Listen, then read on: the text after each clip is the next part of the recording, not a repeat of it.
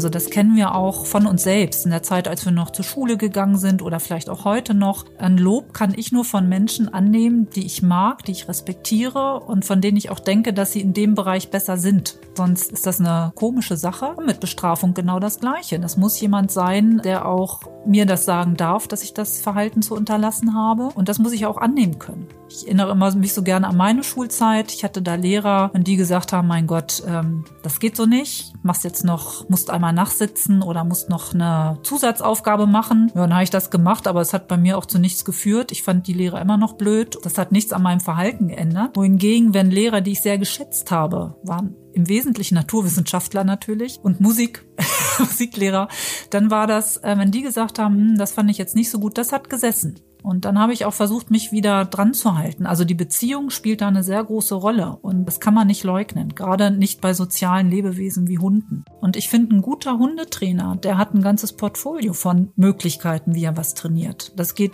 über diese operante Konditionierung, also Lernen durch Belohnung und Bestrafung, worüber wir die ganze Zeit reden, natürlich auch weit darüber hinaus. Es gibt nicht nur das, es gibt ganz viele Möglichkeiten. Und genauso, wenn ich noch weiter reingucke, gibt es viele Möglichkeiten der Belohnung. Es gibt viele Möglichkeiten der Bestrafung. Mir wäre einfach wichtig, dass man viele Möglichkeiten der Methoden kennt, dass man dann in der Lage ist, das auf das entsprechende Hundhaltergespann anzupassen.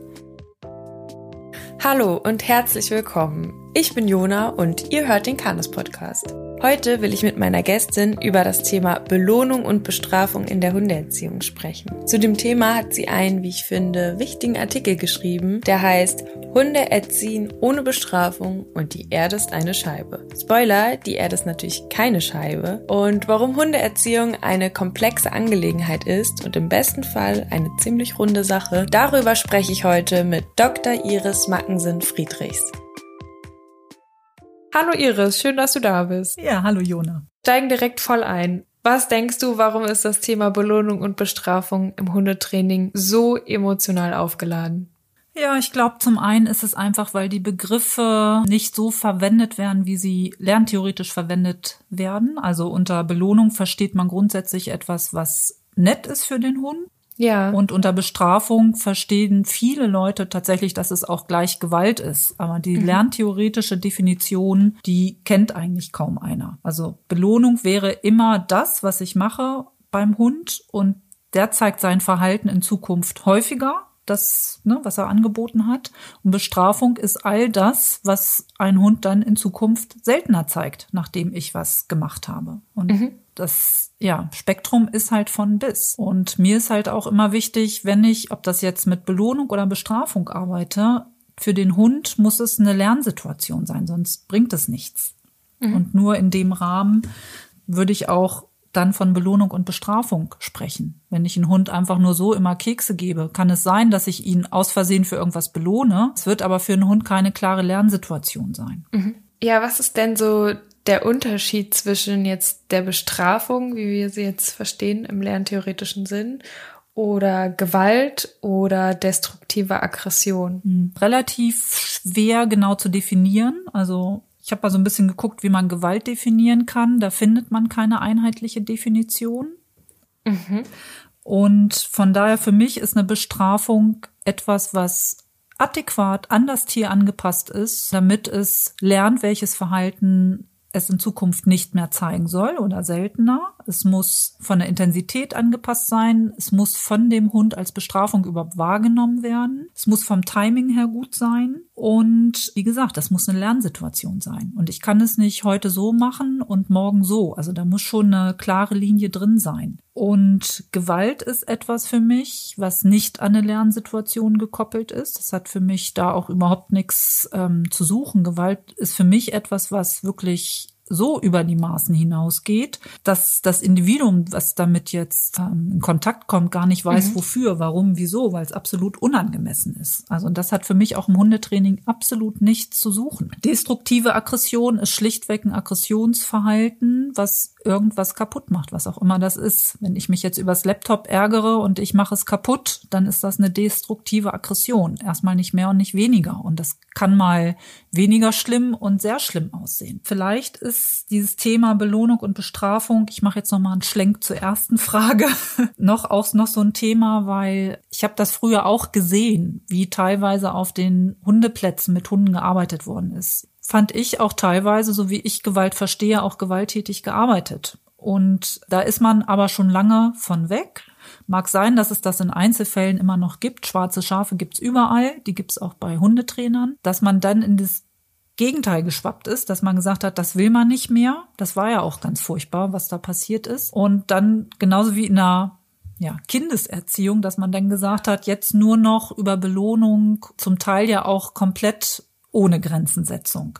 Und da wissen wir ja auch, dass es bei einigen Kindern ist es überhaupt kein Thema, die sind wunderbar damit klargekommen, aber andere, denen fehlt eine entsprechende Führung. Da ist halt auch jedes äh, Menschenkind wieder anders. Und das sehe ich bei Hunden halt auch. Es mag Hunde geben, wenn ich an unseren Collie denke, dass man da bestraft, ohne dass man das mitkriegt, weil es einem gar nicht bewusst ist, dass man den Hund gerade bestraft hat. Sprich, als sie noch jünger war und bei uns an einen Treppenpfosten immer geknabbert hat. Da habe ich einfach gesagt, lass es. Und dann hat sie aufgehört. Das ist lerntheoretisch eine Bestrafung. Das ist aber, glaube ich, nicht das, was die Gegner von Bestrafung meinen. Die meinen, ich hätte da jetzt mitten, wenn ich den Hund bestraft hätte, vielleicht mit der Schaufel auf ihren Kopf eingeschlagen. Und das wäre für mich Gewalt. Das ist nicht Bestrafung im lerntheoretischen Sinne. Da bist du auch schon eigentlich bei meiner nächsten Frage so ein bisschen mit reingerutscht. Man liest ja auf einigen, auch gerade so Hundetrainer-Homepages oder Blogs, öfters mal so Phrasen wie modernes Hundetraining, artgerecht und ohne Gewalt.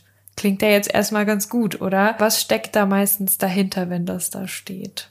Ich glaube, dass man einfach mit diesem Zeitstrom mitschwimmt, dass man nach, nach außen kommuniziert, man wäre immer nett mit den Hunden, vermeintlich nett, nur weil ich versuche, ohne Bestrafung zu arbeiten, bin ich nicht nett. Da können wir aber auch gleich nochmal drüber sprechen. Und ich würde solche Leute gleich mal aushebeln wollen. Was ist denn artgerecht? Was meinen Sie mit artgerechter, artgerechten Hundetraining? Ist für Sie der Wolf die Art, von dem der Haushund abstammt? Oder welche Rasse nehmen Sie denn da? Das Training muss doch wieder auf jeden Hund auch individuell abgestimmt sein. Und es war ja eine Zeit lang so, dass alle Hunde auf dem Schäferhundeplatz wie Schäferhunde behandelt wurden. Und da kommt man bei anderen Hunderassen, also mit meinem Aussie bin ich da nicht wirklich weitergekommen. Und auch wenn ich dann innerhalb der Schäferhunde nochmal gucke, gibt's da auch ganz viele, die da durchs Raster fallen. Also auch da wieder nur eine Methode gibt es nicht. Ich muss das abstimmen. Also was meinen diese Menschen mit artgerecht? Und wenn sie sagen, ohne ohne Gewalt, ist auch die Frage, was Sie damit meinen. Wie definieren die für sich Gewalt? Ist für die tatsächlich eine Bestrafung schon Gewalt? Und sind die sich drüber im Klaren? Da kommen wir dann, welche Typen von Bestrafung es gibt. Wenn ich den Hund ignoriere, wenn er meine Aufmerksamkeit möchte, ist auch eine Form der Bestrafung. Das ist vielen Trainern nicht klar, was sie da machen. Und ich, manchmal habe ich den bösen Verdacht, dass es einfach nur so ein Phrasendreschen ist. Andersherum ist es für mich selbstverständlich, dass wir nicht mit Gewalt im Hundetraining arbeiten. Und deswegen schreibe ich das auch nicht auf die Homepage. Warum muss ich sowas formulieren? Formulieren? Ja, das stimmt auch. Das ist eine gute Frage. Eigentlich das habe ich mich auch noch nie gefragt. Warum muss man das eigentlich immer alles formulieren? Bei mir im Hundetraining geht es um Bindung und Vertrauen. So, ja. warum muss man sich das ja. auf die Flagge schreiben, ne? Ja. Hm. Ja. Ja, also wir haben ja jetzt schon gesagt, dass es viele schöne Wörter auf vielen Homepages oder bei vielen Beschreibungen von Methoden und Trainern gibt und man sich da einiges schnell mal so zunutze machen kann, vielleicht auch um Kunden zu gewinnen. Vielleicht wird es deswegen auch gerne so viele schöne Begriffe aneinandergereiht. Andersrum habe ich das Gefühl oder die Erfahrung, dass bei sehr vielen Menschen, sobald man ein Wort wie Bestrafung benutzt, ganz viele Türen ganz schnell zugehen. Und glaubst du, dass deswegen das auch so wenig benutzt wird, das Wort Bestrafung, weil einfach schon Trainer Angst haben, dadurch vielleicht Kunden zu verlieren? Ja, das, da bin ich mir ganz sicher, weil was wir eben schon hatten, ganz oft wird Bestrafung mit Gewalt schlichtweg gleichgesetzt. Das sollte im Hundetraining natürlich nicht so sein. Also nochmal, Bestrafung im lerntheoretischen Sinne ist etwas, was gemacht wird und daraufhin der Hund sein Verhalten seltener zeigt. Und das kann was Verbales sein, das kann sein, dass ich ihn körperlich kurz anremple. Also da gibt es von bis, ich Ganz persönlich glaube ich auch nicht, dass man einen Hund komplett ohne Bestrafung erziehen kann. Es wird so sein, dass wir uns dessen nicht bewusst sind, dass wir das machen. Aber natürlich muss ich irgendwelche Sachen doch durchdrücken. Sei es, ich möchte nicht, dass der Hund ins Badezimmer kommt. Dann verstelle ich ihm vielleicht den Weg und sag, hier gehst du nicht rein. Und irgendwann wird der Hund das lernen. Das hat ja auch was mit Bestrafung dann auch zu tun. Nicht so, wie wir es jetzt empfinden, als etwas ganz Schlimmes vielleicht, so wie es ja gerne verstanden wird, sondern schlichtweg als eine Information. Mhm. Ja, auf Instagram habe ich das Thema ja angesprochen, um Fragen für diese Podcast-Folge zu sammeln. Und es kam ganz oft die Bitte, ja, kannst du nicht mal konkrete Beispiele nennen? Ich gebe das mal an dich weiter. Kannst du einfach mal konkrete Beispiele nennen? Vielleicht können wir das sogar schon anhand von positive Belohnung, negative Belohnung, positive Bestrafung, negative Bestrafung machen, dass du einmal für die Leute aufdröselst, was ist eigentlich was, damit man da einfach mal so ein, ja, so ein im Praxisalltag so ein Gefühl bekommt, was mhm. es da so gibt. Genau, es gibt ja diese Begrifflichkeiten positive und negative Belohnung und positive und negative Bestrafung. Da ist vorweg erstmal wichtig, dass das mathematisch zu verstehen ist. Also wenn da steht positive Belohnung, dann heißt das, es wird was hinzugefügt. Wenn da steht negative Belohnung, dann ist das negativ mathematisch und heißt, ich nehme etwas weg. Und Belohnung hatten wir ja gesagt, ist alle das, was dazu führt, dass das Verhalten in Zukunft häufiger gezeigt wird. Gut, ähm, Beispiel für die positive Belohnung. Ich will meinen Junghund füttern und ich möchte, dass er sich hinsetzt und erst dann darf er dahin. In dem Moment, wo er sich hingesetzt hat, gebe ich das Futter frei. Das wäre eine positive Belohnung. Er darf zu dem Futter hin. Die negative Belohnung heißt, dass etwas, was unangenehm ist, entfällt. Es wird weggenommen. Das könnte zum Beispiel sein, wir stellen uns jetzt einen Hund vor, der immer in der Leine hängt, also er zieht andauernd. Und da gibt es ja auch eine Methode, von der bin ich jetzt nicht überzeugt, aber einfach ähm, was immer wieder gesagt wird, einfach so lange stehen bleiben, bis er sich umdreht und die Leine ein bisschen lockerer ist. Das ist insofern eine negative Belohnung. Vorher hat er die ganze Zeit Zug auf der Leine. Wir gehen jetzt mal davon aus, dass es für diesen Hund unangenehm ist.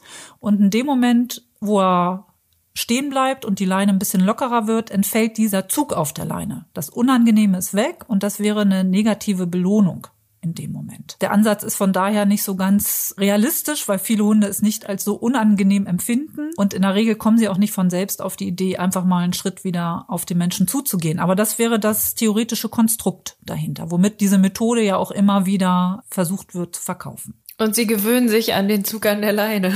Ja, das ist ja noch das andere, dass wir sprechen jetzt über Belohnung und Bestrafung. Es gibt aber noch ganz viele andere Lernprozesse. Und was du gerade gesagt hast, sie gewöhnen sich dran. Das ist ein Habituationsprozess, der parallel mit abläuft. Das heißt, ich kann im echten Leben auch immer gar nicht so genau trennen, welcher Lernprozess jetzt in Reinstform abläuft. Da mhm. läuft auch ganz viel parallel ab. Gut, dann haben wir die positive Bestrafung. Das heißt, ich füge für den Hund etwas Unangenehmes zu. Sagen wir mal, das hatte ich vorhin als Beispiel schon, die Colliehündin knabbert an unserem Treppenpfosten und ich sage, ey, lass es.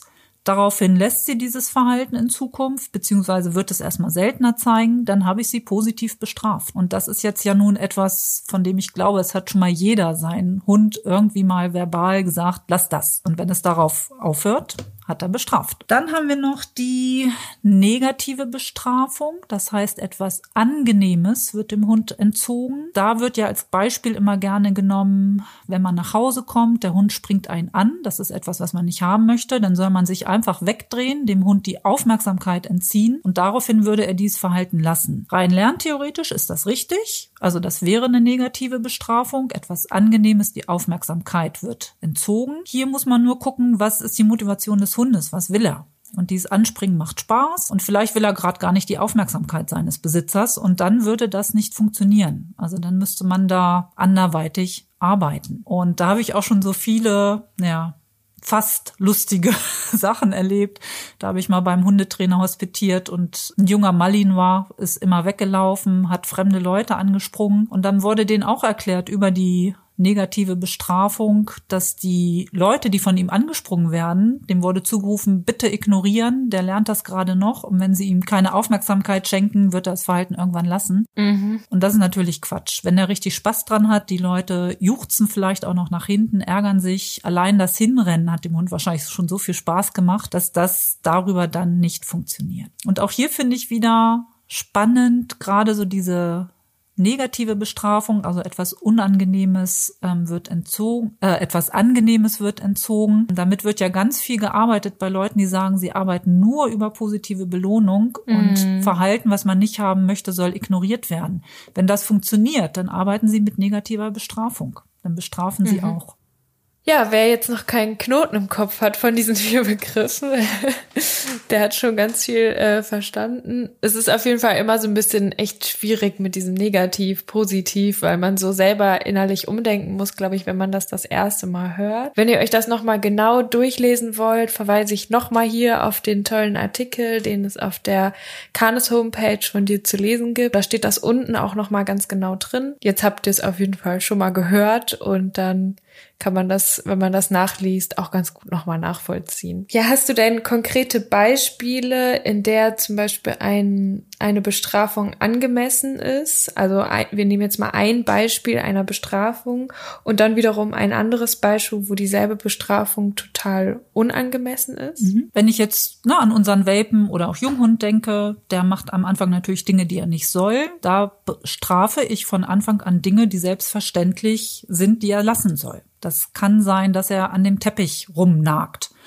Und ähm, da habe ich in seine Gegend auch, also in seine Richtung schon mal eine Leine geworfen, so dass er sich erschreckt hat. Und das musste ich zwei, dreimal machen. An dem Teppich nagt er jetzt nicht mehr. Das ist eine sehr sinnvolle Bestrafung und war für diesen Hund auch angemessen. Der hat das verstanden. Er meidet nicht den Teppich, er legt sich dahin. Das ist alles gut. Er hat verstanden. und er läuft auch noch an der Leine. Ja. Er hat jetzt keine Angst. Sein Leben lang vor der Leine. Alles gut. Und er kriegt auch keinen Herzinfarkt, wenn ich mit Leine den Raum betrete. Also das können genau, die. Das ist ja manchmal dann so die, diese, die Gedanke vieler Leute, wenn ich einmal die Leine zum Werfen benutze, dann ist die Leine für immer böse böse, ja. aber man kann ja auch mit der Hand streicheln und gleichzeitig damit den Hund sagen, so möchte ich das nicht. Genau. Ne, und die Hunde können das unterscheiden. Mhm. Und das ist ja auch ganz viel Stimmung, was dann mit einhergeht. Wenn ich den Hund bestrafe, habe ich eine andere Ausstrahlung, als wenn wir gemeinsam einfach nur kuscheln und ja, eine spielerische Zeit haben oder was auch immer. Genau, das wäre für mich eine angemessene Bestrafung. Der Hund hat es verstanden. Er zeigt das in Zukunft nicht mehr. Es würde für mich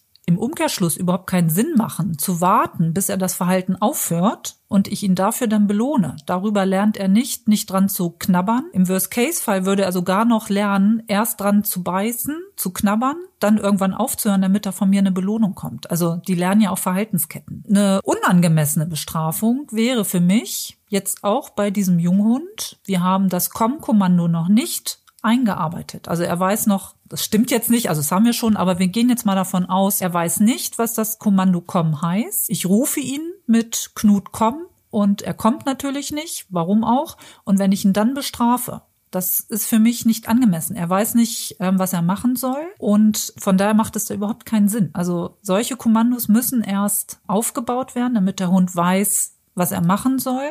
Und wenn er dann irgendwann die Frage stellt, was machst du, wenn ich nicht komme? Dann kann ich das nicht kommen bestrafen, aber nicht vorher. Also ich würde solche Kommandos nicht über Bestrafung aufbauen. Das macht auch keinen Sinn. Mhm. Und warum ähm, würde man jetzt kein Kommando aufbauen, dass man den Teppich nicht isst?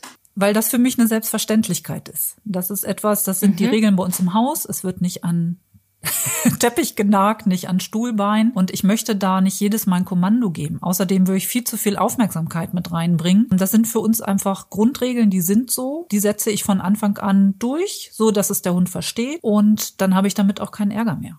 Mhm. Ich dachte mir gerade, das ist vielleicht so eine Frage, die könnte jetzt bei dem einen oder anderen kommen. Andersrum, hast du ein Beispiel für eine Belohnung, wo sie dieselbe Belohnung in welcher Situation sie angemessen wäre und in welcher Situation die Belohnung unangemessen wäre mhm. fürs Lernverhalten des Hundes, was man sich wünscht. Genau.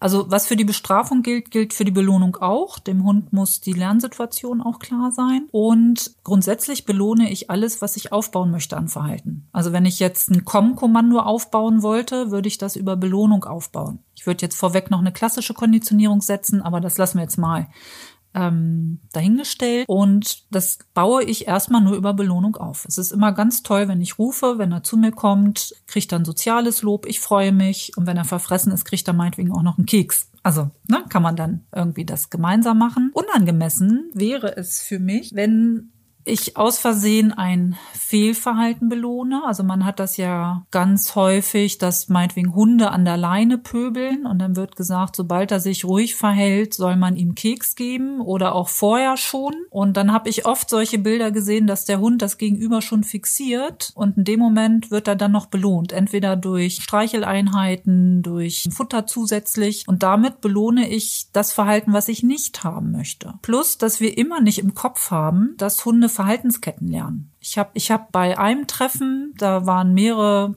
Vertreter von Hundetrainern dabei, habe ich schön beobachten können, wie ein Australian Shepherd gerne mal Leute angeknurrt hat oder auch angeblafft hat, die zu dicht an ihm vorbeigegangen sind. Und die Halterin hat dann immer so ein Blickkommando eingefordert, also Schau daraufhin. Daraufhin hat der Hund sie angeguckt, dann gab's Belohnung und auch Futter. Der Aussie ist ja nicht blöd. Der weiß ganz genau, wenn er jetzt einen Keks haben will, muss er die Leute einfach nur kurz anpöbeln und dann wird Frauchen schon reagieren. Und da muss ich einfach ein bisschen aufpassen, dass ich mit Belohnung nicht aufbaue, dass vorweg ein Fehlverhalten gezeigt wird.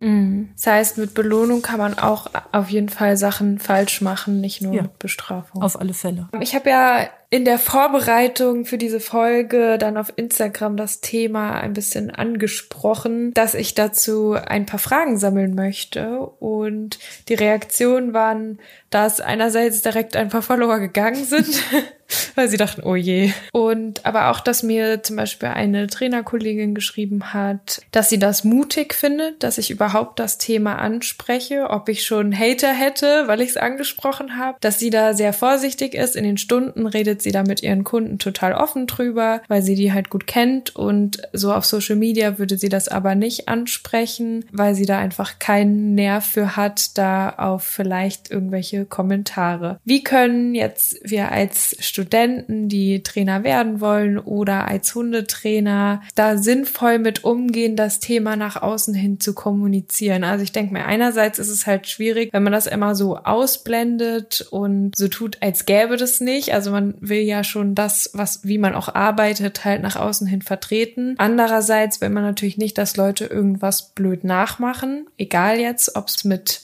Belohnung oder mit Bestrafung ist. Und man will auch nicht ja teilweise Leute einfach so verkraulen, weil die den Begriff missverstehen könnten. Ja, was hättest du da für eine Empfehlung, wie man da als Hundetrainer mit umgehen kann? Hm.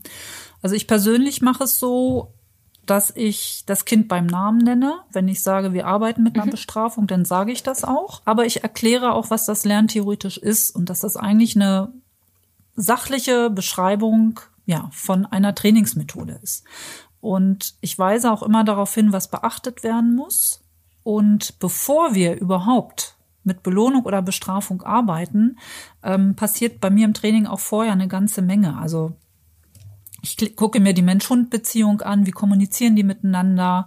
Ähm, das, also da wird auch was vorbereitet. Keiner kommt zu mir ins Training und in den ersten fünf Minuten wird der Hund bestraft oder belohnt. Also da gehört ein bisschen mehr dazu. Und wie gesagt, ich spreche das konkret an. Und wenn ich merke, dass ähm, das Gegenüber bei dem Begriff der Bestrafung zuckt, dann frage ich auch direkt nach, weil es hat ja entweder haben Sie eine andere Begriffsdefinition, Sie haben irgendwas im Kopf, vielleicht haben Sie mal gesehen, dass eine Bestrafung beim Hund vollkommen nach hinten losgegangen ist, weil sie nicht gut gemacht wurde, ne, übers Ziel hinausgeschossen ist, ähm, viel zu hart war, oder Sie haben tatsächlich gesehen, wie ein Hund Gewalt angetan worden ist und das hat ja mit Bestrafung, wie wir schon gesagt haben, nichts zu tun. Und da muss ich halt immer so ein bisschen horchen. Also was ist der Hintergrund? Warum sträubt sich vielleicht auch ein Mensch dagegen. Und dann muss ich halt Dinge auch erklären, dass nur wenn ich nur über Belohnung arbeite, dass ich auch dem sozialen Lebewesen nicht gerecht werde. Also mehr oder weniger brauchen sie alle Grenzsetzung, in der sie sich bewegen können, wie auch immer die Grenzsetzung aussieht. Mein Dackel darf sich ein bisschen weniger frei im Wald verhalten als meine Kollihündin. Und dass sie überhaupt frei laufen können im Wald, habe ich natürlich über eine Bestrafung auch hergestellt. Bei dem einen weniger beim Collie und beim Dackel diskutieren wir heute immer noch mal drüber. Da muss ich mit den Menschen natürlich auch die Ziele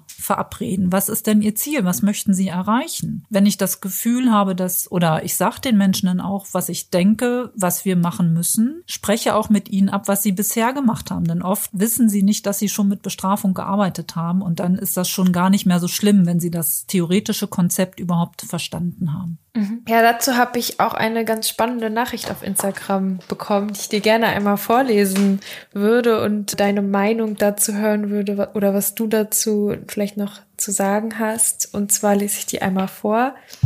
Die kam jetzt auf meinem Instagram-Account an. Hallöchen.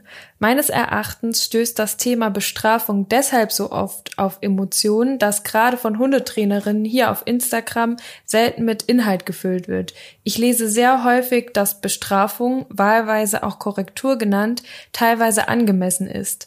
Dem stimme ich persönlich auch zu, aber darum geht es mir jetzt nicht. Ich habe fast noch nie gelesen, was die Korrekturen, Bestrafungsmethoden sind. Würde man dem Kind einen Namen geben, könnte es dazu führen, dass aufgrund der Transparenz Transparenz der Leserin weniger ein Bild von, wie du es genannt hast, das bezieht sich jetzt auf einen Beitrag von mir vorher, um sich um sich schlagen haben, sondern von den echten Methoden, die angewendet werden. Und dann kann man ja immer noch für sich entscheiden, ob man das angemessen findet. Genau. Ja, ähm, ja, bin ich ganz bei dem Teilnehmer. Ich sehe das auch so, dass das sehr stark mit Emotionen verknüpft ist. Ähm, problematisch finde ich so ein bisschen, dass man konkret sagt, was man macht, weil das wieder aus dem Kontext gerissen ja. ist und ähm, das passt wieder nicht für jeden Hund. Also ich kann jetzt nicht empfehlen, den Hund einmal scharf ansprechen, ist grundsätzlich eine Bestrafung für jeden Hund. Das ist nun mal nicht so. Und mhm. ich glaube, das ist auch einfach das Problem, dass da so wenig Konkretes immer genannt wird. Mhm. Für mich steht immer im Vordergrund wirklich eine sachliche Aufklärung und ich finde es auch sehr spannend, dass man gerne auch bei Menschen, die sagen, sie arbeiten nicht mit Bestrafung liest, dass sie sagen, sie setzen Grenzen, sie machen mal eine Korrektur. Und da möchte ich gerne auch mal wissen, was sie denn damit meinen. Also ich glaube, auch wenn man das ein bisschen, ja, öffentlicher wieder macht und auch mal den Menschen immer vor Augen führt, wie sie vielleicht selbst ihre Kinder ähm, großgezogen haben oder auch ja im sozialen Miteinander. Es geht einfach nicht ohne, dass man sich mal bestraft oder Grenzen setzt.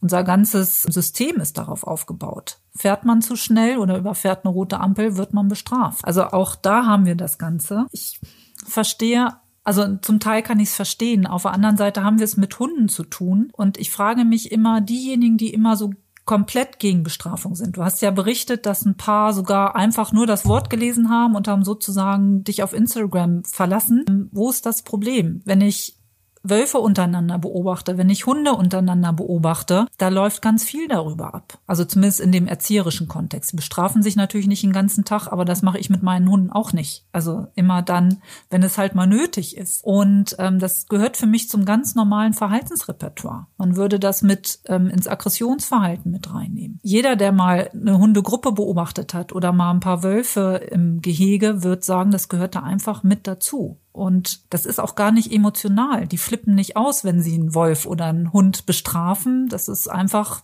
lass das. Das ist auch eine Form der Kommunikation. Hier ist meine Grenze. Das geht ineinander über. Von daher ist alles andere ist für mich künstlich, wenn ich versuche, das nur über eine positive Belohnung zu erreichen. Und ich habe auch noch nie gesehen, nachdem ein Wolf oder ein Hund begrenzt wurde, bestraft wurde für irgendwas, ähm, was er nicht hätte tun sollen, dass in der gleichen Situation ein Wolf oder ein Hund abgewartet hätte, bis das gewollte Verhalten gezeigt wird und dann wurde er mit irgendwas belohnt. Also das ist etwas, ja. ähm, das habe ich noch nicht beobachten können.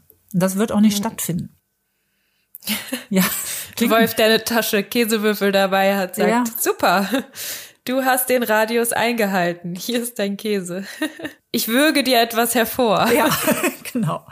Im Prinzip läuft es da dann halt, der Wolf oder Hund zeigt irgendwas, was er nicht soll, dann gibt es eine positive Bestrafung. In Zukunft wird er das unterlassen. Dadurch belohnt er sich negativ selbst. Das, was unangenehm ist, fällt weg. Und damit regelt sich das. Und was vielleicht auch noch ganz wichtig ist, wenn man, also ich finde, das hat immer so einen Schwerpunkt Bestrafung. Und auch jetzt wahrscheinlich wieder denken viele Leute, oh Gott, die Alte arbeitet nur mit Bestrafung. Das macht nur einen ganz kleinen Teil aus. Also vielleicht beim Welpen Junghund ein bisschen mehr, weil sie einfach noch viel lernen müssen. Und dann nochmal, wenn irgendwie ein Problem auftaucht. Aber im Prinzip ist das etwas, was relativ selten auftaucht, was ich mal brauche, um tatsächlich Verhalten zu korrigieren. Aber ansonsten ist man doch freundlich mit seinen Hunden, macht viel sozial Positives. Und ich glaube, da also ist auch immer so eine Fehlvorstellung bei Menschen, dass man, wer mit Bestrafung arbeitet, arbeitet nur damit. Nein, Die Kunden, die bei mir sind, die wissen ganz genau, dass vieles über Belohnung erstmal aufgebaut wird. Und dann kann ich gucken, wenn sie es nicht zeigen, was machen wir dann? Mhm. Ja, und die Wölfe haben ja auch, also klar, ganz unterschiedliche Beziehungen, aber wenn jetzt man von einer guten Beziehung zwischen Wölfen ausgeht, ähm, also was ist jetzt schon wieder gut und was ist nicht gut, das kann man ja jetzt schon in Frage stellen, aber ähm, dann sind da ja auch ganz viele Verhaltensweisen dabei, wo die einfach nur zusammen rumliegen, zusammen rumlaufen, was miteinander machen und dann zwischendrin ähm, wird halt mal gesagt, nein, das möchte ich nicht und dann werden Sachen halt geklärt. So ja. kann man sich ja das vorstellen einfach. Und so ist es bei uns ja auch. Genau. Wir machen viele schöne Sachen zusammen, also ich mit meinem Hund und dann sage ich aber auch, was ich nicht möchte. Ja, also da so ein bisschen nochmal, um auf diese Nachricht zurückzukommen, würdest du dir wünschen, dass mehr Hundetrainer Wörter aussprechen? Oder ist das dann auch schon wieder blöd? Also jetzt zum Beispiel in Social Media und in der Öffentlichkeit, generell in den Medien. Wie sinnvoll ist es da, sowas zu sagen wie, ja, ich schmeiß meine Leine? Weil so ein bisschen auf der einen Seite könnten es Leute doof nachmachen und dann sagen, ach so, okay, so regelt man alles mit seinem Hund. Auf der anderen Seite malt man so ein bisschen den Teufel an die Wand, wenn man es einfach nicht ausspricht. Ne? Was mich freuen würde, ist, dass man zumindest um die Möglichkeiten weiß und dass sie nicht gleich verpönt sind. Also mhm. was ich auch blöd finden würde, wäre, wenn jetzt irgendwo ein Video ist, so werfe ich richtig die Leine zu meinem Hund, um das Verhalten zu unterbrechen, weil das hatten wir ja schon, es muss angepasst sein. Auch der Mensch muss überhaupt in der Lage zu sein, die Leine vernünftig zu werfen, vom Timing her und allem. Ich fände es aber wichtig, dass man sagt, das ist auch eine Möglichkeit. Und ich finde, ein guter Hundetrainer, der hat ein ganzes Portfolio von Möglichkeiten, wie er was trainiert. Das geht über diese operante Konditionierung, also Lernen durch Belohnung und Bestrafung, worüber wir die ganze Zeit reden, natürlich auch weit darüber hinaus. Es gibt nicht nur das, es gibt ganz viele Möglichkeiten. Und genauso, wenn ich noch weiter reingucke, gibt es viele Möglichkeiten der Belohnung. Es gibt viele Möglichkeiten der Bestrafung. Mir wäre einfach wichtig, dass man viele Möglichkeiten der Methoden kennt, dass man dann in der Lage ist, das auf das entsprechende Hundhaltergespann anzupassen. Ne? Also nicht totschweigen und um Gottes Willen, da hat jemand mit der Leine geworfen. Wenn ich das so sage, dann habe ich gleich unterschiedliche Bilder im Kopf. Jemand, der per se oder von der Einstellung her eher dagegen ist, hat vielleicht das Bild von einem ganz zarten Hund, der mit der Leine fast totgeschmissen worden ist. Ich übertreibe jetzt mal, um Bilder zu machen. Jemand wie ich, der weiß, wie man das vernünftig einsetzen kann, hat ganz andere Bilder vor Kopf im Kopf. Mhm. Ich sehe jetzt einen Hund, ähm, der schreckt kurz hoch, wird in seinem Verhalten unterbrochen und danach hole ich ihn wieder zu mir ran und sage ihm, bei mir ist alles gut. Also das sind ganz unterschiedliche Bilder und da muss man, glaube ich, mit aufpassen. Und das macht es so schwierig, wenn man darüber spricht und wenn es dann noch solche ähm, Medien sind, wo wirklich nur kurz mal was angesprochen wird, da werden Begriffe reingesprochen, dann kann ich das in der Tiefe schlichtweg nicht verstehen und male mir das aus, was ich aufgrund meines Vorwissens oder meiner Befürchtungen ähm, darunter verstehe. Ja, das ist auch der Grund, warum äh, man genau abwägen muss, was man sagt und was nicht.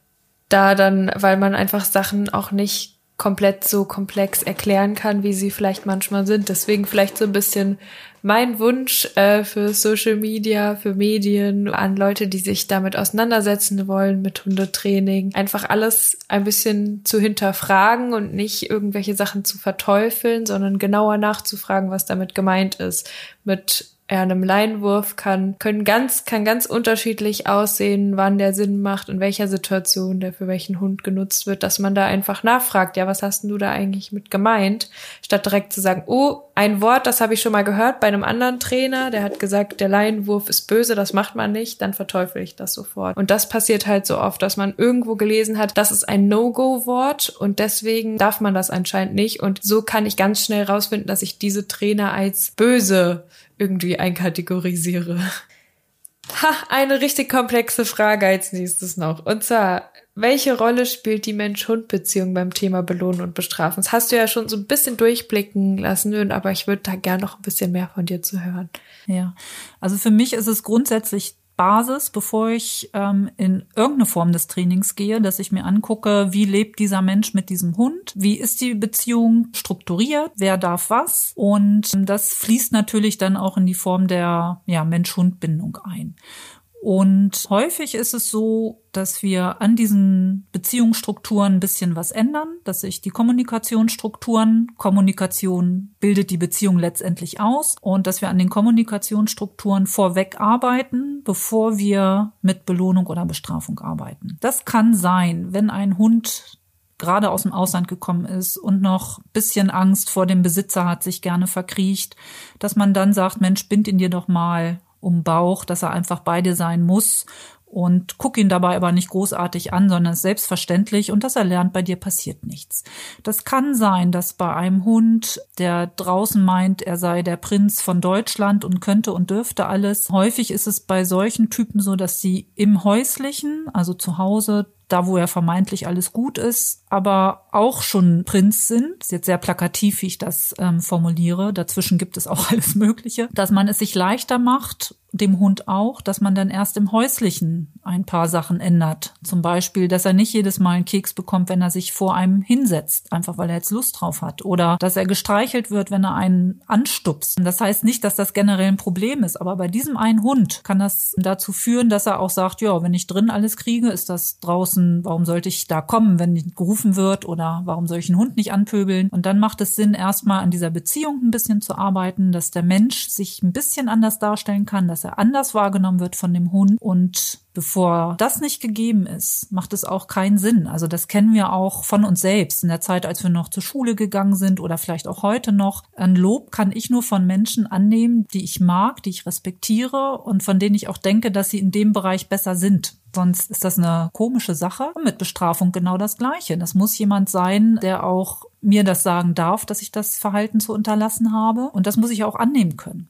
Ich erinnere immer mich so gerne an meine Schulzeit. Ich hatte da Lehrer, und die gesagt haben, mein Gott, ähm, das geht so nicht. Machst jetzt noch, musst einmal nachsitzen oder musst noch eine Zusatzaufgabe machen. Ja, dann habe ich das gemacht, aber es hat bei mir auch zu nichts geführt. Ich fand die Lehrer immer noch blöd. Das hat nichts an meinem Verhalten geändert. Wohingegen, wenn Lehrer, die ich sehr geschätzt habe, waren im Wesentlichen Naturwissenschaftler natürlich und Musik, Musiklehrer, dann war das, äh, wenn die gesagt haben, hm, das fand ich jetzt nicht so gut, das hat gesessen. Und dann habe ich auch versucht, mich wieder dran zu halten. Also die Beziehung spielt da eine sehr große Rolle und das kann man nicht leugnen. Gerade nicht bei sozialen Lebewesen wie Hunden, ne, die darauf angewiesen sind, die sind ihre, ja, Sozialpartner. Mhm. Ja, spannend. Und wichtig auch immer, dass das zu dem Thema nochmal dazu gesagt wird, ne, dass es so viel auch oft einfach an der Beziehung hängt. Ein guter Trainer da auch nochmal genauer hinguckt. Ja. Und wie oft sieht man das, dass ähm, der Mensch seinen Hund loben möchte? Das kommt beim Hund aber gar nicht an, mhm. weil der Mensch nicht ähm,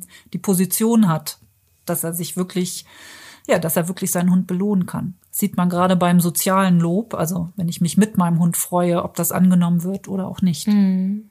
Ja, das stimmt. Das kann ich aus eigener Erfahrung auch bestätigen. Also im Sinne von, dass bei meinem Hund, wenn ich den lobe, ähm, der oft sehr, sehr stolz da sitzt. Und wenn ich und mein Partner sozusagen ihn zusammen loben, dann sitzt er doppelt so stolz da. Und das geht bei dem ja.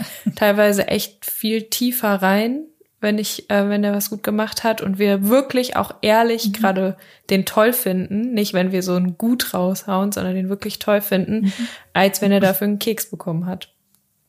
Aber situationsabhängig. Und ja, und das ist auch ganz spannend. Da gibt's jetzt auch viele Untersuchungen oder zumindest mehrere Untersuchungen zu, dass bei ganz vielen Hunden das soziale Lob viel effektiver ist als Futter. Mhm. Und das finde ich ja auch schon mal wieder eine ganz wichtige Aussage. Es ist viel toller, genau was du gerade gesagt hast, dass ich mich ehrlich mit meinem Hund freue, als dass ich ganz statisch wie so eine Maschine ein Leckerli rausschicke. Mhm. Auch das sind natürlich wieder Extreme, da gibt's auch alles dazwischen. Ich kombiniere auch mal gerne. Aber ich weiß, dass wir unsere Dackelhündin, die habe ich ganz viel nur über soziales Lob erzogen, mhm. einfach weil ich den Futter immer vergessen habe. Und dieser kleine Hund auch sehr schnell satt ist. Von daher muss man ähm, ja, und ich fand das ganz toll zu beobachten, wie sehr sie sich dann auch drüber mitfreut. Was du auch gesagt hast, der Hund ist richtig stolz und das ist doch super. Ja, also ein Lob kann halt auch, also eine Belohnung kann halt auch natürlich ganz viele unterschiedliche Sachen sein. Man denkt ja da auch immer ganz schnell an Futter, aber es gibt ja so viele Sachen, die ein Lob sein können. Hast du da vielleicht noch mal ein Beispiel, außer ähm, den Hund mit Worten loben oder streicheln oder einen Keks geben? Genau. Ähm, du möchtest jetzt Unterschiede zwischen denen haben oder verschiedene Nee, Beispiele? noch ein zusätzliches Beispiel. Ja, also Streicheleinheiten hast du gesagt, ähm, Futter hast du gesagt. Ähm, verbales Lob, ganz wichtig. Und ähm, was dann Spielzeug kann es auch manchmal sein. Wichtig ist bei diesen ganzen Dingen halt, dass man das die Belohnung auch so einsetzt, dass der Hund nicht überdreht, beziehungsweise es muss für diesen Hund halt auch schön sein. Also wenn ich einen Hund gerade aus dem Ausland habe, der noch nicht mit Menschen so toll ist, dann wird er es nicht als Belohnung empfinden, wenn ich den streichle oder ne, wild mit ihm, Juhu, hast du alles ganz toll gemacht. Kann sein, dass er sich dann eher erschreckt. Und genauso Hunde, die sowieso total verfressen sind, wenn ich dann noch mit Fleischwurst ankomme, dann drehen die komplett durch. Ich weiß, dass ich zum Teil unsere Aussies mit Fleischwurst nicht beim Agility trainieren konnte, weil die so durchgedreht sind dann. Da bin ich dann eher auf ein ganz schnödes Trockenfutter runtergegangen und habe sie dann ruhig gelobt, ne? nicht so hochgefahren durch die Stimmung. Mit Spielzeug genauso muss ich aufpassen. Also unser Springer Spaniel liebt es, Sachen durch die Gegend zu schleppen und für den ist immer ein Lob nach einer längeren Trainingseinheit, dass er irgendein Spielzeug kriegt, womit er noch ganz stolz durch die Gegend laufen kann. Womit man ja immer so ein bisschen aufpassen muss, aber ist wahrscheinlich auch nochmal Thema einer anderen Folge, dass ich jetzt nicht Bälle werfe bei bestimmten Hundetypen. Ja, das hatten wir schon so. mit Bettina in der Welpenfolge. Das ist direkt abgehackt worden, ganz am Anfang dieses Wunderbar, Podcasts. brauche ich gar nicht drauf Welchen Spielen nicht die beste Version ist, um mit Hunden zu ja. bielen. Und auch hier ist immer, finde ich, was ist für diesen Hunden Lob? Ich habe auch schon Anrufe gekriegt von Menschen total verzweifelt, weil der Hund für Futter nicht arbeitet. Und daraufhin sind sie dann aus einer anderen Hundeschule rausgeflogen. Und wow das finde ich dann schon ziemlich krass. Also mhm. Auf jeden Fall, ja. Ähm, weiteres Lob wäre auch noch, wenn ich zum Beispiel jetzt den Junghund dazu nötige, dass er bei mir bleiben muss oder neben mir laufen muss, kurze Strecken geht schon. Und wenn er es richtig gut gemacht hat, dann gebe ich ihn wieder frei und dann ähm, darf er sich wieder frei bewegen, kann schnüffeln, kann auch mal buddeln. Und das ist ein Lob, was viele unterschätzen. Mir ist es eben auch erst als letztes eingefallen. und das ist so, auch so finde ich, so dieser natürliche, normale Umgang miteinander. Das wäre ja jetzt auch ein Lob, was sich Hunde gegenseitig geben eigentlich, ne? Dass sie sagen so, bleib mal stehen, du sollst hier nicht in den Raum reinkommen und dann den Raum aber wieder aufmachen und den Hund sozusagen wieder passieren lassen. Ja, genau. Das wäre sowas in der Richtung. Mhm. Ja, dann habe ich ja auf Instagram auf meinem Account ein paar Fragen gesammelt, die ich jetzt einfach mal an dich als Expertin gerne weiterreichen möchte. Und zwar ist die erste Frage, sollte man mit der Hand wirklich nur belohnen? Wurde uns in der Hundeschule so gesagt. Wichtig finde ich halt, dass der Hund die Hand nicht nur als bestrafend wahrnimmt, sondern dass natürlich auch ganz viel mit dem Hund gekuschelt wird. Ja, kann man ja auch bei Hunden einfach ableiten. So eine Mama-Hündin kann ihrem Welpen ja auch mal über den Fang greifen. Also die kann ja auch sozusagen einen Schnauzengriff über den Fang machen und andererseits den Welpen anlecken und putzen und ihn lieb haben mit der Zunge und mit der Schnauze. So einfach ist es. das heißt, zu der Person, ähm, du darfst mit der Hand nicht nur belohnen.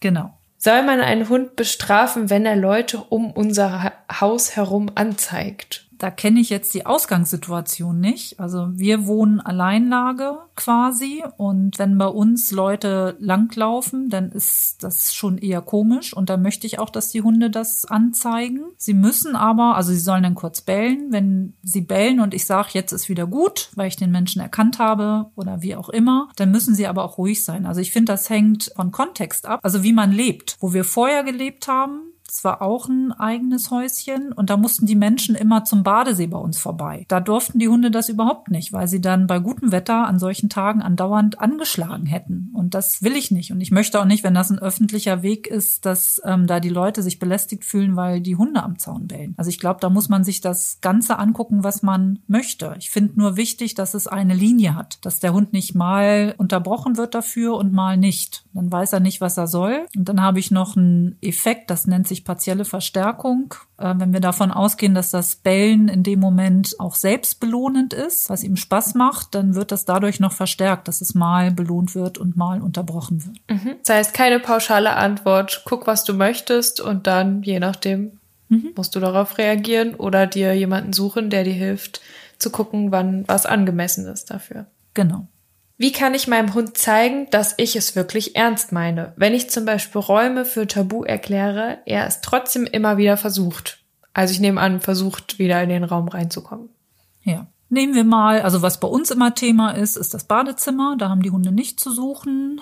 Und wenn die mir trotzdem folgen, also ich stoppe die tatsächlich körpersprachlich aus, dass sie da nicht rein dürfen und habe es aber auch immer im Auge, wenn sie es versuchen. Also momentan ist es der Junghund, der natürlich gerade weil wir sagen, du darfst hier nicht rein, ist es natürlich wahrscheinlich erst recht mhm. spannend. Dann positioniere ich mich auch schon so, dass ich weiß, gleich guck dann nochmal und erkläre ihm dann wieder, dass du hier nicht rein darfst, indem ich einfach einen Schritt auf ihn zugehe, so dass er versteht, dass er da nicht rein darf. Wie massiv und in welcher Körperspannung ich auf ihn zugehe, das hängt wiederum vom Hund ab. Bei ihm muss ich ein ähm, bisschen mehr machen als beim Collie. Beim Dackel musste ich früher noch mehr machen. Aber dann haben sie es irgendwann verstanden. Und wichtig finde ich, dass wenn ich dann mal nicht da bin, dass die Tür auch zu ist, dass der Hund nicht lernt, wenn die Alte nicht zu Hause ist, dann kann ich da reingehen und machen, was ich will, dass man da auch ein Auge drauf hat. Dass ich die Sachen, wenn ich anfange, sie zu unterbinden, da auch ein Auge drauf habe, dass ich das auch unterbinden kann. Und wenn nicht, muss ich die Situation so machen, dass der Hund nicht in die Möglichkeit hat, das dann zu machen, wie jetzt in diesem Beispiel, ich mache die Badezimmertür zu, wenn ich das Haus verlasse.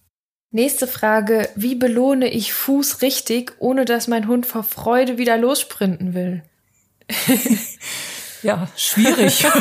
Keine Ahnung. Ähm, ich hoffe, ich habe jetzt das richtige Bild vor Kopf. Also auch das kann man ganz schwer pauschal überhaupt beantworten. Was manchmal der Hintergrund ist, dass man, nachdem der Hund sich so konzentriert hat und er ist toll bei Fuß gegangen, dass Mensch auch so erleichtert ist, dass er so richtig, yay, hast du super gemacht und toll und ne, da so eine Stimmung reinbringt, dass der Hund das annimmt und dann sofort losprescht. Das wäre so, wo man mal drauf gucken könnte, mhm. aber ohne ein konkretes Fallbeispiel kann ich da nichts zu sagen, weil ich nicht weiß, wie die beiden zusammenarbeiten. Mhm. Kekse für die Belohnung des Blickkontaktes oder Training des Fokuses? Wenn nein, was wäre besser?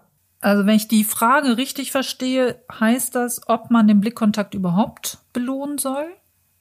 Und wenn ja, mit Keksen. Ich finde es immer ganz wichtig, bevor man irgendwas anfängt, ob das jetzt eine bei Fußübung ist, das Apportieren, Geruchsabnahme beim Trailen, dass einmal ein kurzer Blickkontakt zum Menschen da ist, ähm, weil das sozusagen das Training dann auch einleitet oder auch die Kommunikation, was auch immer. Ich finde ein Training des Blickkontaktes gar nicht schlecht. Ich mache das am Anfang auch, dass sie es schaffen, mich mal kurz anzugucken und damit kommen sie dann auch in die Konzentration für weiteres. Und es gibt auch Untersuchungen, dass dieser Blickkontakt als Einleitung für eine Kommunikation oder auch eine Trainingseinheit, dass das sehr sinnvoll ist. Und von daher spricht für mich erstmal nichts dagegen. Ich würde halt dem Hund nicht permanent einen Blickkontakt abverlangen mm. wollen. Also es muss dann auch schon Sinn machen. Ja, also er muss jetzt nicht neben dir laufen und dich die ganze Zeit angucken und anhimmeln. Nein, um Gottes Willen. Genau. Ja, also wie du gesagt hast, kommt drauf an, ne? So generell spricht erstmal nichts dagegen, auch einen Blickkontakt auch so ein bisschen zu konditionieren. Mhm, genau. Und das, also wir machen das in den Welpenstunden immer schon zum Thema. Bei mir in der Hundeschule, wo ich arbeite, da was der Blickkontakt so bringen kann und dass es schön ist, wenn man vorher einmal guckt und fragt, bevor man zum Beispiel freigegeben wird. Genau. Nächste Frage. Ein Schreckreiz, beispielsweise Spritflasche, ich denke, es ist Spritzflasche gemeint, ähm, einsetzen und das Jetzt ist geschrieben Aussie rasten, also ausrasten, aber der Aussie ist noch mit inbegriffen, zu unterbrechen. Fragezeichen, Ausrufezeichen. Was sagst du dazu? Auch das kann ich ohne das Team gesehen zu haben, nicht sagen. Also klar kann ich mit Spritzwasser einige Hunde unterbrechen. Für die ist das eine Bestrafung, auch eine angemessene Bestrafung. Aber das ist nicht bei jedem Hund. Also für einigen Hund wird das zu viel sein. Da möchte ich das nicht. Und es wird auch Hundetypen geben, die sagen, ja, cool, Wasser. Vielleicht ein Labrador, der sagt, ah, wie geil. Da muss ich mir es angucken. Und auch hier ist wichtig, dass man sich vorher mal die Strukturen anguckt und ob der Mensch überhaupt für voll genommen wird, dass er ein Verhalten unterbinden darf. Und bevor das nicht gegeben ist, dann nutzt die beste Methode nichts. Das muss halt vorher abgecheckt werden. Also auch hier gilt, pauschal kann ich nicht sagen, das muss ich sehen. Grundsätzlich ist das ein, eine Bestrafungsmethode, wenn es passt. Ja, das ist doch eine schöne Antwort auf jeden Fall. Wie kann ich prüfen, wie der Stand unserer Beziehung ist? Also genau das ist die Frage. Vielleicht steckt dahinter so ein bisschen, gibt es einen Test? Kann ich da kann ich da irgendwelche Tests machen oder woher weiß ich das? Wo, was sind Anhaltspunkte dafür? Hm, ich finde das ganz schwierig. Also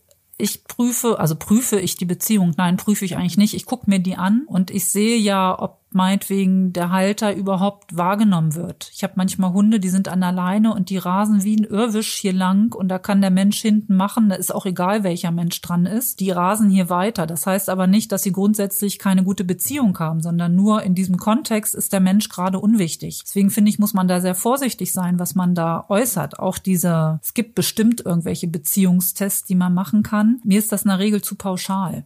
Auch wenn ich. Wird auch dann manchmal gerne Bindungstest genommen, oh, genannt. Ja, ganz furchtbar. Äh, eine Bindung baut ein Hund sowieso auf, genauso wie wir. Wir können gar nicht anders. Das ist für uns lebensnotwendig. Ja. Ich finde das ganz schlimm. Selbst wenn ich den Eindruck hätte, die ist nicht so optimal, äh, jemanden entgegenzuwerfen, er hätte keine Bindung zu seinem Hund oder die Bindung ist schlecht. Es geht doch nur darum, mhm. das, was da ist, vielleicht noch ein bisschen zu verändern, in eine, also eine Richtung noch ein bisschen stärker zu lenken, damit man eine gute Basis für die Arbeit hat. Ähm, ja. Und auch hier wieder, wenn das so pauschale Tests sind, alle meine fünf Hunde würden sich unterschiedlich in bestimmten Bereichen verhalten. Und das heißt doch nicht, dass daraus mhm. kann ich doch nicht ableiten, dass der eine eine bessere Bindung zu mir hat oder eine, als der andere. Es liegt doch an der Genetik, die sie mitbringen. Ja, total. Wird ja immer gern gesagt, ähm, diesen Strange Situation Test von Ainsworth, den man für Kinder gemacht hat, um eine Bindung ähm, zu beobachten oder zu klassifizieren. Die hat man auch auf Hunde übertragen. Und da ist zum Beispiel eine Situation, dass der Mensch mit seinem Hund in einen Raum geht und den Raum verlässt er. Und dann wird beobachtet, wie, er, wie der Hund reagiert, wenn er wiederkommt. Und mhm. ähm, ich kann doch jetzt nicht sagen, nur weil der Hund den Menschen ignoriert, dass das eine schlechte Bindung ist. Oder wenn er ausflippt, wenn der Mensch endlich wiederkommt und sich gar nicht mal einkriegt, dass das eine mhm. schlechte Bindung ist. Ähm, da kommt so viel mit rein, was der Hund bis dahin gelernt hat. Vielleicht wurde er auch schlichtweg nicht erzogen. Ähm, was ist das für eine Genetik, die dahinter steckt? Es gibt Hunde, die sind per se ein bisschen reservierter und nicht so temperamentvoll als andere. Also da kommen so viele Faktoren mit rein, dass ich das eher als schwierig finde. Beziehungen sind unterschiedlich. Es gibt keinen allgemeinen Test. Trotzdem kann man natürlich mit einem Trainer wenn man da irgendwie das Gefühl hat, da sollte vielleicht in der Beziehung was geklärt werden, da jemanden von außen drauf gucken lassen. Ja, auf alle Fälle. Und wie gesagt, das ist ähm, die Basis für alles, was später kommt. Aber man muss halt aufpassen, dass man nicht zu schnell sich eine Meinung bildet. Welche Belohnung gibt es alles? Was sind alles Bestrafungen? Kann man das pauschal sagen? Würde das mal auflisten? Gibt es Überschneidungen? Also wir sind da ja eigentlich schon ziemlich viel drauf eingegangen, aber vielleicht kannst du noch mal ergänzen, was für Überschneidungen es geben kann. Wir hatten ja vorhin auch schon, dass Hunde, die gern gekuschelt werden, für die ist natürlich eine Streicheleinheit hoffentlich eine Belohnung. Und äh, wenn ein Hund noch nicht so viel Nähe vom Menschen ertragen kann, geschweige denn angefasst zu werden, kann das Streicheln für den sogar eine Bestrafung sein. Und da muss ich gucken, was ist für dieses Tier eine Belohnung. Genauso wie mit der Spritzflasche, die wir gerade hatten. Für ein Labby ist es vielleicht witzig und spielerisch und ist ja ganz lustig, was wir da machen. Äh, wenn ich das bei meiner Collie-Hündin einsetzen würde, das wäre eine massive Bestrafung für sie. Auch wenn wir das gar nicht als so schlimm empfinden würden, weil es ist ja nur Wasser, aber die fände das richtig doof. Eine Frage zum Thema Leckerli. Woran merke ich, dass ich zu viel mit Leckerlis belohne? In Klammern, außer Gewicht des Hundes. ja. Ich weiß, wer diese Frage gestellt hat. Du das nennst mir jetzt nicht. nee, das sag ich nicht. Sie hat vielleicht einen Mops. ähm, ich finde, also für mich, wenn ich mit Futter arbeite, also als Belohnung oder überhaupt mit Belohnung, mache ich das ja hauptsächlich da, wo ich versuche, neue Verhaltensweisen zu etablieren. Irgendwann weiß der Hund, was damit gemeint ist, sei es zum Beispiel ein Komm ran oder Bleib dran, mach einen Sitz, mach Platz, bleib liegen. Und am Anfang belohne ich natürlich mehr, meinetwegen auch mit Keksen. Irgendwann kann der Hund das und dann weiß er, was damit gemeint ist. Dann muss ich natürlich noch ausdehnen, ne, dass er dann vielleicht auch für die Länge des Sitzes des, oder bleib auf der Decke liegen belohnt wird. Und dann schleiche ich mich irgendwann raus, benutze diese, was wir eben auch schon hatten, partielle Belohnung immer mal wieder, dass der Hund nicht weiß, wo, wann er das kriegt. Damit steigert man die Motivation, ist für uns wie so ein ähm, Glücksspielautomaten. Mal kriegt man was, mal nicht. Und dann sollte es irgendwann so sein, dass man die Hunde eigentlich gar nicht mehr belohnen muss, weil das Verhalten ist jetzt etabliert. Und ich kenne jetzt ja nicht den Menschen und den Hund von dieser Frage, was halt, äh, was ich merkwürdig finden würde, was viele machen, was aber nicht sein muss, dass ein fünfjähriger Hund, der von Welpe an beigebracht bekommen hat, was Sitz ist, der weiß, was das ist, den muss ich nicht für jedes Sitz belohnen. Das ist auch keine Belohnung in dem Sinne mehr, weil das Verhalten ja schon fest etabliert ist. Und das sind, das finde ich halt merkwürdig. Hunde in dem Alter, wenn die gut aufgebaut sind, da muss ich nicht mehr mit Belohnung arbeiten. Das kann ich aus Spaß an der Freude nochmal ganz unverhofft machen, dann ist das nochmal besser als erwartet. Damit bringe ich sie wieder mehr in eine Erwartungshaltung. Aber eigentlich sollte das nicht mehr Not tun. Ich werde auch nicht mehr dafür belohnt, dass ich mit Messer und Gabel am Tisch esse. Das wollte ich früher als Vierjährige. Aber mittlerweile kann ich das und das ist für mich selbstverständlich.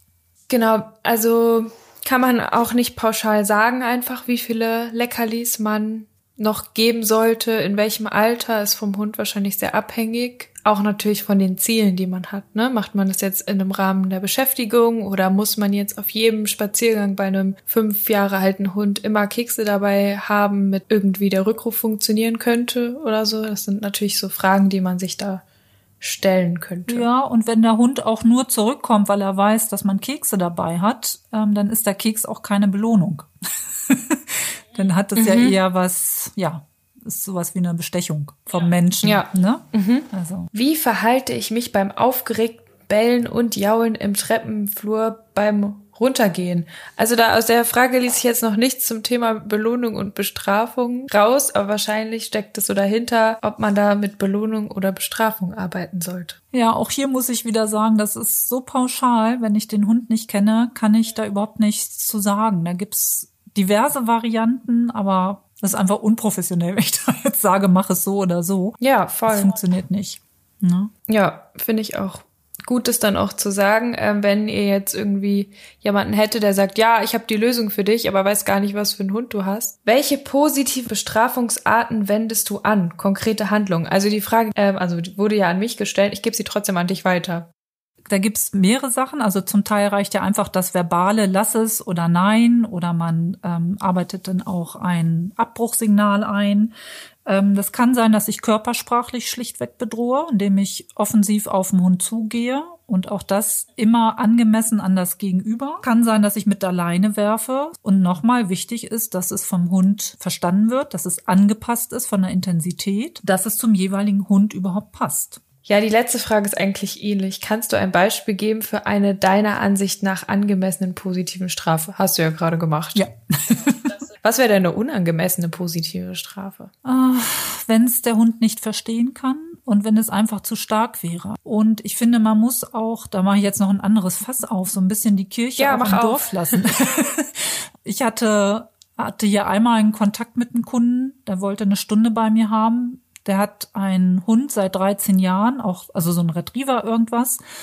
Und hat gehört, dass ich mit Anti-Jagdverhalten Training ganz gut ähm, davor bin und wollte dann, dass ich seinem 13-jährigen Hund, der schon ja sich nicht mehr ganz rund bewegt, noch erkläre, dass er nicht jagen darf. Und da habe ich auch gesagt, das mache ich nicht. Das finde ich nicht mehr angemessen. Und wenn Sie es geschafft haben, den Hund 13 Jahre lang so zu führen, kommt es jetzt auf das verbleibende ein bis zwei Jahre auch nicht mehr an. Also das finde ich einfach auch nicht fair gegenüber. Genauso finde ich es nicht fair. Ich muss ja auch immer gucken, was können die Hunde überhaupt leisten. Ähm, ich erinnere mich an eine Zeit bei unserer Dackeldame. Da war die gerade ein halbes Jahr alt. Da ging das so los. Kaninchen sind noch interessanter als vorher. Und da dachte ich, cool, hier ist eine Kaninchenwiese, jetzt gehst du mit ihr spazieren und sie muss schön bei dir bei Fuß gehen, also dranbleiben. Und Rückruf muss auch, wenn ich ihr ein bisschen mehr Leine gebe, funktionieren. Hab, wollte das als Training ausprobieren und das ging genau zwei, dreimal richtig gut. Und dann merkte ich, dass ihre Konzentration durch ist. Und dann macht es keinen Sinn, weiterzumachen. Und dann wäre für mich eine Bestrafung auch nicht angemessen. Man muss also auch immer gucken, generell beim Training, was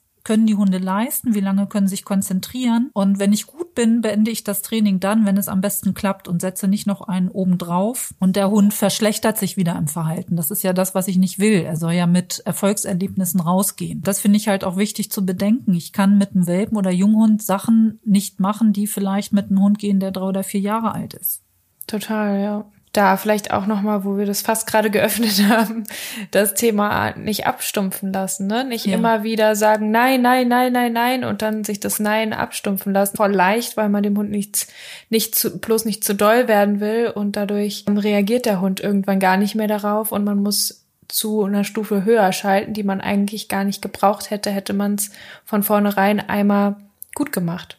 Genau. Und da sagst du jetzt auch gerade noch was, weil das ist etwas, wo ich mich persönlich ziemlich immer drüber ärgere. Es ist relativ leicht, einem Welpen und einem Junghund zu erklären, das darfst du nicht und vielleicht auch schon mal ein Kommen durchzusetzen, wenn man weiß, sie haben es gut begriffen. Und es ärgert mich, dass da häufig tatsächlich nur über Belohnung gearbeitet wird. Und wenn die Tiere dann in die Junghundephase kommen, dann haben die Besitzer auch schlichtweg nichts in der Hand, wenn die auf der sozialen Ebene nochmal nachfragen.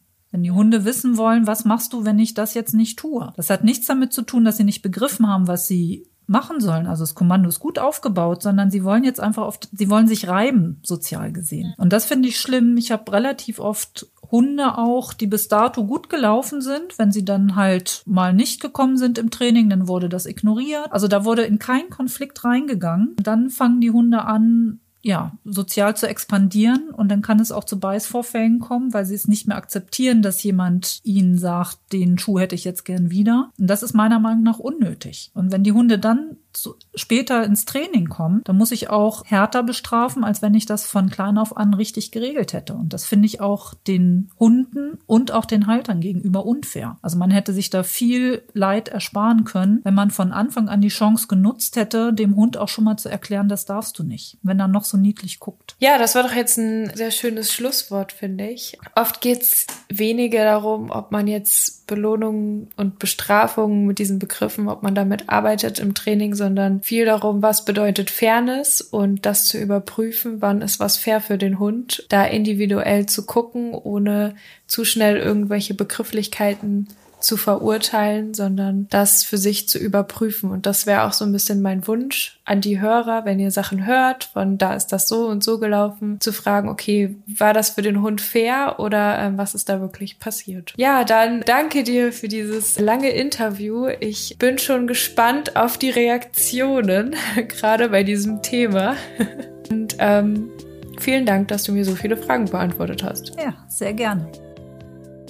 Ja, und wer jetzt noch wissen möchte, was Iris zu Argumenten sagt, wie der Mensch sollte als intelligenteres Wesen Wege finden, ohne Bestrafung zu erziehen und zu trainieren, oder mit Bestrafung kann man mehr falsch machen als mit Belohnung, oder auch durch Bestrafung gelangen Hunde in die erlernte Hilflosigkeit, der kann gerne auf canis-kynos.de unter Artikel zum Teilen weiterlesen. Wenn euch der Podcast gefällt, dann lasst gerne, je nach Plattform, wo ihr ihn hört, ein Abo, eine Bewertung oder einen Kommentar da. Wenn ihr Feedback oder auch konstruktive Kritik habt zu dieser Folge, dann schreibt sie uns doch auf Instagram auf canis-kynos oder auf Facebook unter canis. Mich selber erreicht ihr auf dem Instagram-Kanal Jona und die Hunde. Die nächste Folge hört ihr wie immer Freitag in zwei Wochen. Vielen Dank für euer Interesse. Ich wünsche euch und euren Hunden eine gute Zeit. Tschüss!